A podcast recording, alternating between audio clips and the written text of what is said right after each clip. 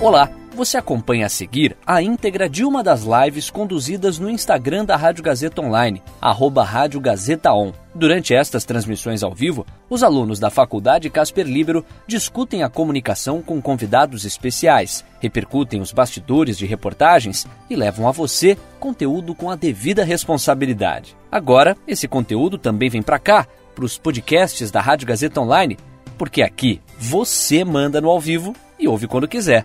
Boa live para você.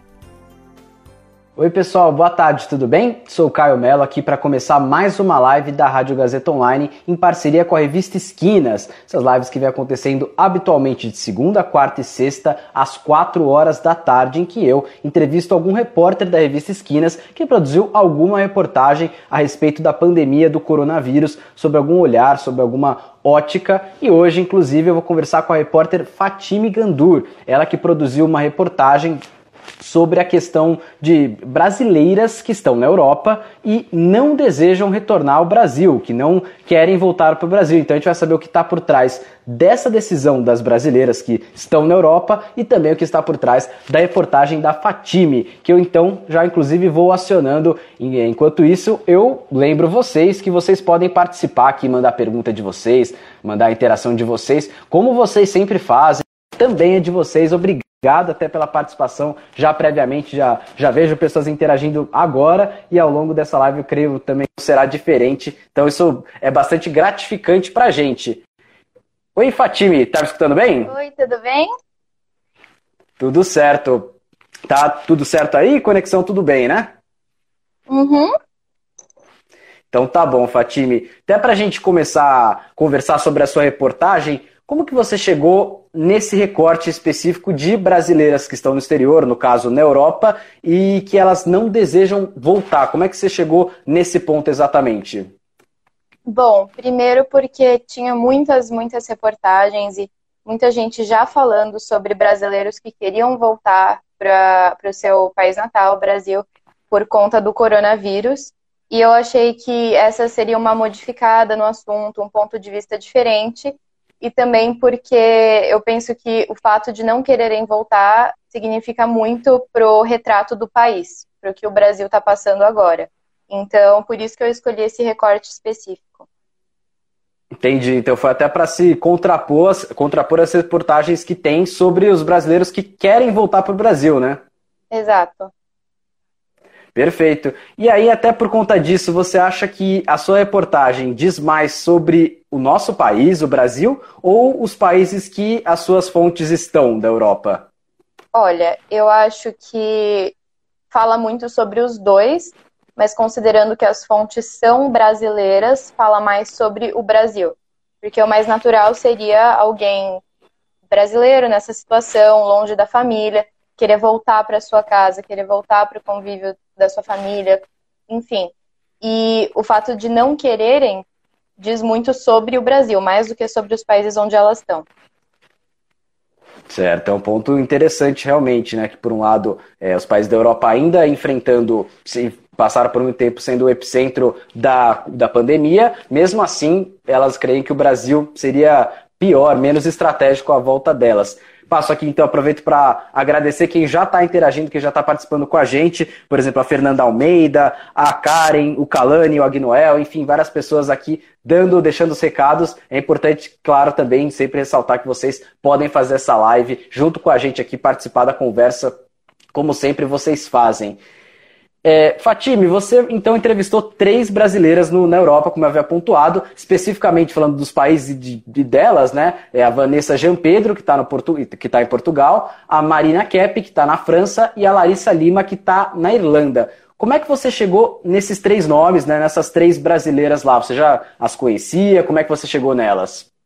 Então, a as fontes foram passadas por amigos. Eu perguntei se alguém conhecia pessoas que estavam na Europa e que não queriam voltar ou não tiveram a condição de voltar para o Brasil, e aí é, me passaram esses contatos e eu fui pesquisando e vi quem se encaixava com a minha pauta. Entendi. Então foi esse, com essa indicação tudo mais, é, sempre facilita bastante. Uma coisa que pode talvez ter atrapalhado, para além da, do contexto de pandemia, de isolamento social, talvez o fuso horário né, do Brasil em relação a esses países da Europa. Como é que você conciliou essas duas coisas, tanto a questão do isolamento quanto a questão do fuso horário em si, para conversar com as fontes? Que meios que você utilizou? Bom, eu vou ser honesta e dizer que eu não sei qual é a diferença de fuso horário do Brasil para nenhum desses outros países, não tive o cuidado de buscar, mas a nossa comunicação foi pelo WhatsApp e todas as fontes respondiam com uma velocidade bem bem ok, deu para a gente fazer uma comunicação bem fácil e bem bem boa. É, hoje em dia, tanto o WhatsApp como outras formas de comunicação também são boas por conta disso, né? Você pode mandar mensagem e a pessoa responder na hora que ela puder, não necessariamente ali de imediato, né? Ainda que, claro, você tenha tido um tempo, um prazo para entregar a reportagem, talvez, mas acho que de forma nenhuma, então, pelo que você contou, isso foi uma coisa que atrapalhou, né? Não, não, no meu caso não atrapalhou em nada. Tá certo.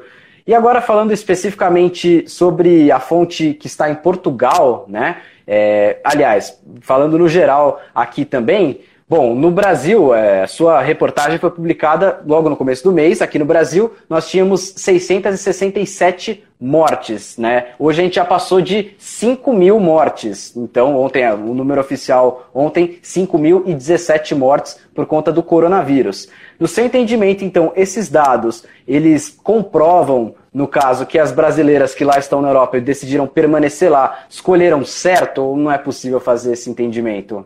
Não, é possível sim, porque a, sobre a fonte que está em Portugal, ela contou que bem no começo do, do aparecimento dos casos de coronavírus, eram 10 casos, se eu não me engano. No começo já começaram a tomar medidas de segurança, já começaram a implantar quarentena. E aqui no Brasil, quando começou, quando decretaram a quarentena, já estava com por volta de, de 30 mortos só aqui em São Paulo. E no país inteiro eram 34, se eu não me engano. Então, a velocidade com a qual Portugal, que você mencionou, é, tomou atitude sobre a pandemia é, significa muito sobre o atraso do Brasil nesse, nesse quesito.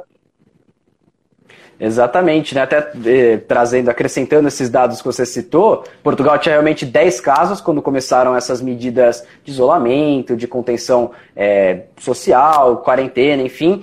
No Brasil, claro, o Brasil é um país muito grande e essas medidas são tomadas pelo, pelos governos estaduais, não pelo governo federal, então não, não, são medidas exatamente homogêneas, vamos dizer assim, tomadas ao mesmo tempo. Mas, via de regra, que a quarentena e o isolamento social começou quando aqui já tinham é, 3 mil e quase 3.500 casos. Então, Portugal tinham 10 casos, começaram a agir, Brasil 3.500 casos quando começaram a agir. Eu acho que isso trata bastante, é, demonstra bastante que a gente demorou, né, Fatime? Não sei se é a mesma percepção que você faz, acho que talvez a gente tenha demorado demais para agir.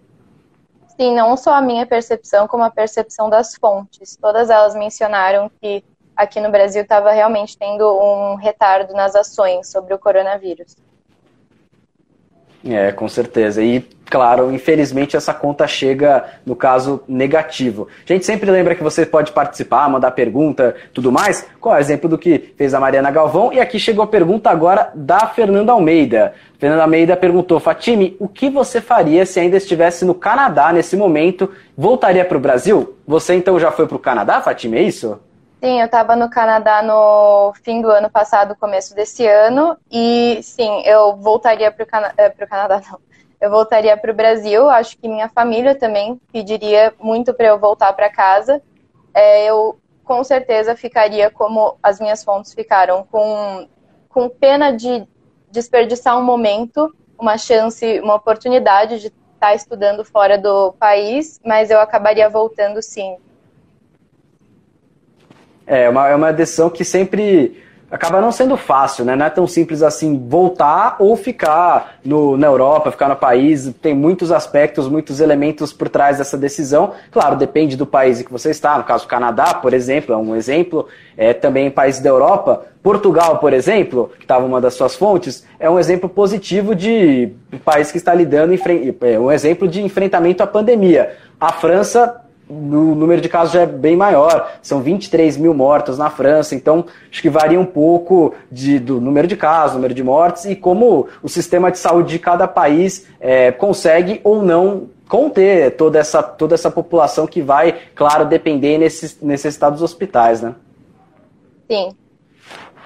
É, nenhuma das minhas fontes, da... Opa, infelizmente, perdão. teve contato com o sistema de saúde, porque nenhuma delas foi até hospital precisou, graças a Deus, mas é, é, sim, eles, são, eles estão, pelo que eu ouvi, mais equipados do que a gente. É, com certeza os números, a, números da contenção mostram um pouco isso, né? Falando da Irlanda agora especificamente, a Larissa, que é a sua fonte na Irlanda, comentou sobre uma medida econômica, né? Medida de auxílio econômico que, via de regra, os países têm adotado também para os trabalhadores que tiveram que parar de trabalhar ou fazer trabalho remoto, tiveram seus salários de alguma forma, seus rendimentos no geral de alguma forma prejudicados por conta da pandemia. Na Irlanda, o governo tem pago 350 euros por semana para cada trabalhador que teve que parar é, por conta da pandemia. Eu tive o, eu tive o cuidado de, de fazer essa conversão. Hoje, exatamente hoje, ainda que ontem, por exemplo, o euro já estava R$ reais, hoje está R$ 5,87. Então, convertendo para o real e convertendo o dinheiro mensal, nós teríamos aqui R$ 8.218 por mês para cada trabalhador. Claro, na Irlanda o custo de vida é mais alto do que no Brasil, evidentemente, a gente não deve perder isso de vista. Só que ainda assim é uma medida bastante severa, uma medida bastante importante por, por parte do governo da Irlanda. Aqui no Brasil, talvez, se as medidas econômicas emergenciais para esse momento da pandemia fossem maiores ou melhores, talvez, você acredita que a adesão à quarentena teria sido maior também? Ah, com certeza, até porque aqui no Brasil é, tem uma maior quantidade de pessoas que estão precisando muito dessa quantia semanal, dessa quantia que precisa receber porque os trabalhos estão paralisados. Então, eu penso que sim, se as pessoas tivessem um, uma, um recebimento maior por parte do governo, elas iam se sentir mais tranquilas, mais motivadas para ficar em casa.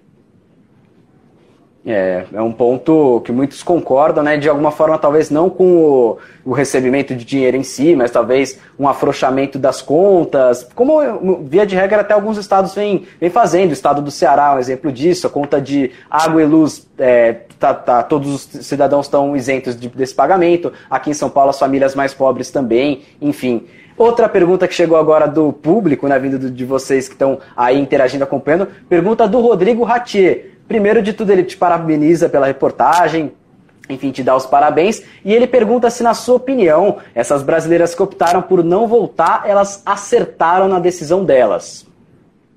Olha, é, várias delas falaram sobre o risco que elas corriam de passar o coronavírus para as famílias aqui no Brasil. Então, as escalas lá de da, da Europa aqui para o Brasil, os voos estão com escalas para Espanha e Itália, principalmente, França também.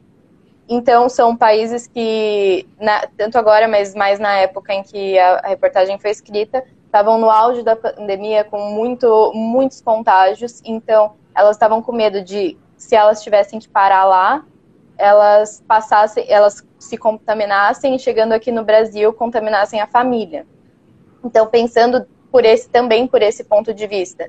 E pelo sistema de saúde, eu acho que foi tem uma tem, tem lógica a permanência delas na Europa. Faz sentido. Exato. Ainda que você, por exemplo, no seu caso, na pergunta até da Fernanda, é, que se fosse você e estivesse no Canadá, você optou, disse que optaria pelo retorno. Mas sim, são sim. condições diferentes, né? São, são, sempre são ocasiões diferentes para cada pessoa, né? Acho que cada caso é, é realmente individual, né? Exato, e no Canadá e também eu... eu não teria que fazer escala na Europa para voltar para o Brasil, então acho Exato. que é realmente diferente. Facilitaria, né? E muitos países é, têm tomado medidas nos próprios aeroportos, né? Medir temperatura, alguns até testando realmente para o coronavírus, uhum. as pessoas que chegam, para evitar, se a pessoa já tiver com febre, enfim, algum sintoma do coronavírus, até já ficar na quarentena, né? Uma, uma medida que o Brasil também vem tomando, mas até essa também é uma medida que demorou para acontecer aqui no Brasil. Olha, tem mais pergunta aqui vindo do pessoal, além do Rodrigo Rati agradeceu a sua resposta, né? O pessoal interagindo aqui também, a Mariana Galvão, a Agnoel, Matheus Santos, enfim. E o Thiago Pansica, ele pergunta, a time, nessa matéria os entrevistados têm entre 23 e 29 anos. Em relação aos entrevistados da sua matéria sobre intercambistas, que têm em média a nossa idade, eles optaram por voltar para o Brasil? Sim, isso fez muita diferença. Na minha matéria sobre os intercambistas, é, se eu não me engano, tinham é, 19 e 17 anos. E 19, 17 anos e acho que 21 e até aí a idade. E sim, acho que três dos intercambistas de quatro com quem eu conversei, se eu não me engano, queriam voltar sim para os seus países, mas não tinham voos disponíveis, é, o, os voos foram adiados, enfim. É, mas sim, uh, vários deles queriam voltar para o Brasil ou para o país, eu conversei com uma belga também, para o país de origem, mas não conseguiram. No caso dela, ela conseguiu, mas sim, fez muita diferença. E a gente até invertendo o jogo, por exemplo, os estrangeiros, europeus ou de qualquer nacionalidade, que estão no Brasil, intercambistas ou por qualquer outro motivo, estão, que estão aqui no Brasil nesse momento de pandemia. Você acha que nesse caso eles vão querer voltar para o país de origem ou inclusive depende do país de origem que for? Eu penso que sim, eles vão querer voltar para o país de origem, porque aqui no Brasil a situação não, não só mais apenas está caótica por conta do sistema de saúde, está caótica por conta da, do presidente, das opiniões do governo, enfim, coisas muito polêmicas que fazem muita diferença juntando com a força do nosso sistema de saúde, com a falta de suplementos que a gente está tendo. Quer dizer, uma crise política também no meio de uma pandemia, é. de uma crise de saúde que agrava a situação, né? Um momento que deveria ser de total foco total no combate à pandemia, de vários sobre vários âmbitos, claro, econômico também, mas que acaba é, a gente tendo perder tempo e é uma perda de tempo realmente com picuinha política e é muito isso é realmente muito triste enquanto o país chegou ontem a 5.017 mortos, né? E até inclusive o Thiago perguntou sobre a sua outra reportagem, né, que você conversou com intercambistas. Tem essa reportagem também agora em questão que a gente está conversando aqui sobre as brasileiras que estão na Europa e não quiseram voltar, não optaram por voltar, optaram por permanecer lá na Europa, cada uma em seu respectivo país. Você retomaria o contato, eventualmente, talvez até para uma outra reportagem, retomaria contato com essas suas três fontes que você usou para essa matéria, para perguntar como é que está a situação delas lá agora, né? Ainda mais que você fez, publicou essa matéria no começo do mês e agora no final do mês, lá na Europa, é, afrouxar o isolamento, justamente, e esse afrouxamento se dá até porque eles pararam antes. Oi, acho que a gente retomou agora, Fatime, tudo certo? Acho que voltou. Ah, então tá bom. Não, tranquilo. O problema de conexão que, que acontece, muita gente conectado realmente sobrecarrega, não tem jeito, né? É que eu tava perguntando, acho que até deve ter sumido aí para você, não sei, sobre justamente é, as brasileiras que você entrevistou para essa reportagem, né? As três, uma que está na Irlanda, uma na França e uma em Portugal. Se você, para uma próxima reportagem, você retomaria o contato ah. com elas para perguntar sobre o afrouxamento. Tá, sim, eu, eu voltaria com certeza o contato com elas, até porque França, principalmente, estava é, bem grave a situação, ainda está, e acho que seria muito válido voltar o contato com elas, porque estão afrouxando agora em vários lugares da Europa as medidas contra a coronavírus. Então, acho válido, sim. Com certeza. E até eu acho que a sua reportagem, tanto essa futura que você pode vir a fazer, quanto as que você já fez, inclusive, pode ajudar a gente a traçar um panorama legal de como estão outros países, pontos positivos que eles fizeram nesse enfrentamento à pandemia e pontos negativos também, né? Ainda que é, o país não dê, o Brasil não dê indícios que está seguindo realmente as recomendações, que está é, respeitando todas as regras, mas é um bom indício pelo menos para a população, né? Será que você entende, então, que a sua reportagem alerta para essa relação entre adesão ao isolamento social e o número de casos e mortes? Tá? Essas coisas estão diretamente ligadas e a sua reportagem elucida bem isso? Sim, é, eu, eu acredito que sim. As fontes disseram que inclusive em Portugal, o povo, antes do governo declarar é, quarentena, o povo começou a fazer quarentena voluntária. Então, antes de qualquer, qualquer lei, qualquer declaração, eles falaram: não, a gente tem que tomar uma atitude e, é, e fizeram isolamento social voluntário. Então, e em Portugal, a situação não é nem de perto tão grave quanto a do Brasil, por exemplo, ou outros locais na Europa. E então, sim, o isolamento social, a adesão ao isolamento social, a propaganda do isolamento social é muito importante. Eu acho que a reportagem mostra, mostra bem isso. É, mas tem a diferença de que e, países da Europa estão declarando full lockdown. E aqui ainda não está full lockdown, é só uma quarentena, um lockdown comum. Então, isso está fazendo muita diferença, na minha opinião. E qual que é a diferença, só para a gente entender bem, entre o lockdown e o full lockdown? Full lockdown é basicamente a, a proibição, né, a restrição de não sair de casa por nenhuma razão. Aqui ainda tem alguns comércios abertos. É, o full lockdown seria só coisas essenciais, como mercados, hospitais, certo. enfim. Entendi, entendi. Então seria ainda mais rígido nessas leis. Mais rígido, mais fiscalização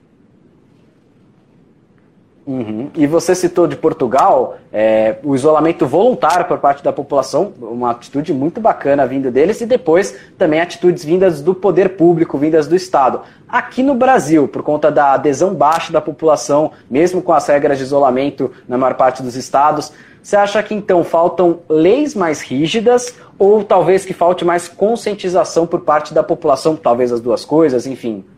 Sim, eu penso que os dois, mas eu acho que se um melhorasse, motivaria o outro. Então, se o povo acatasse mais, se o povo quisesse mais, assim, tivesse mais essa gana de realmente acatar coisas que podem ajudar a condição da pandemia, quem sabe o governo tomaria mais atitudes, ficaria mais esperto.